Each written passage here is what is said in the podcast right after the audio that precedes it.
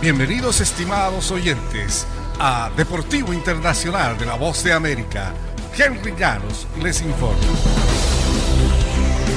El presidente del Comité Olímpico Internacional, Thomas Bach, hizo lo mejor que pudo para mantenerse neutral el miércoles, luego que Canadá, Reino Unido y Australia siguieron el ejemplo de Estados Unidos y anunciaron un boicot diplomático a los Juegos Olímpicos de Invierno en Beijing. Bach que ha sido abrumado por diversos contratempos previos a las justas olímpicas desde que asumió en 2013 intentó quitarle peso al desaire diplomático al sostener que era positivo que los países permitirán que sus atletas compitan en Beijing. Estamos enfocados en los atletas, dijo Bach en una conferencia. Agradecemos que puedan participar, que reciben el apoyo de sus gobiernos. El resto es política. Bach también se jactó de las videollamadas que ha sostenido con la tenista Peng Shuai, quien ha representado a China en los Juegos Olímpicos y prácticamente desapareció de la vista pública luego de haber denunciado a un alto cargo del gobernante Partido Comunista por agresión sexual. En el fútbol americano, la forma en que ha evolucionado el papel de Anthony Averett esta temporada es un ejemplo de lo que ha pasado en los Ravens de Baltimore.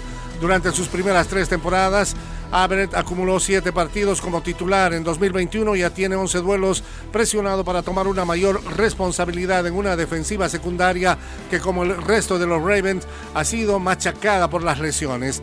La baja más reciente para los Ravens con una lesión grave fue la del corner Marlon Humphrey.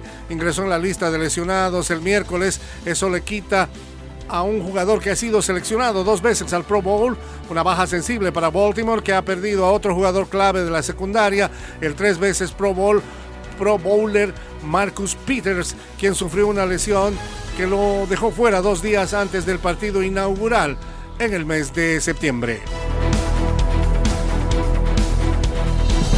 El rey absoluto del fútbol, el rey Pelé, fue hospitalizado en Sao Paulo para continuar un tratamiento por el cáncer de colon que padece.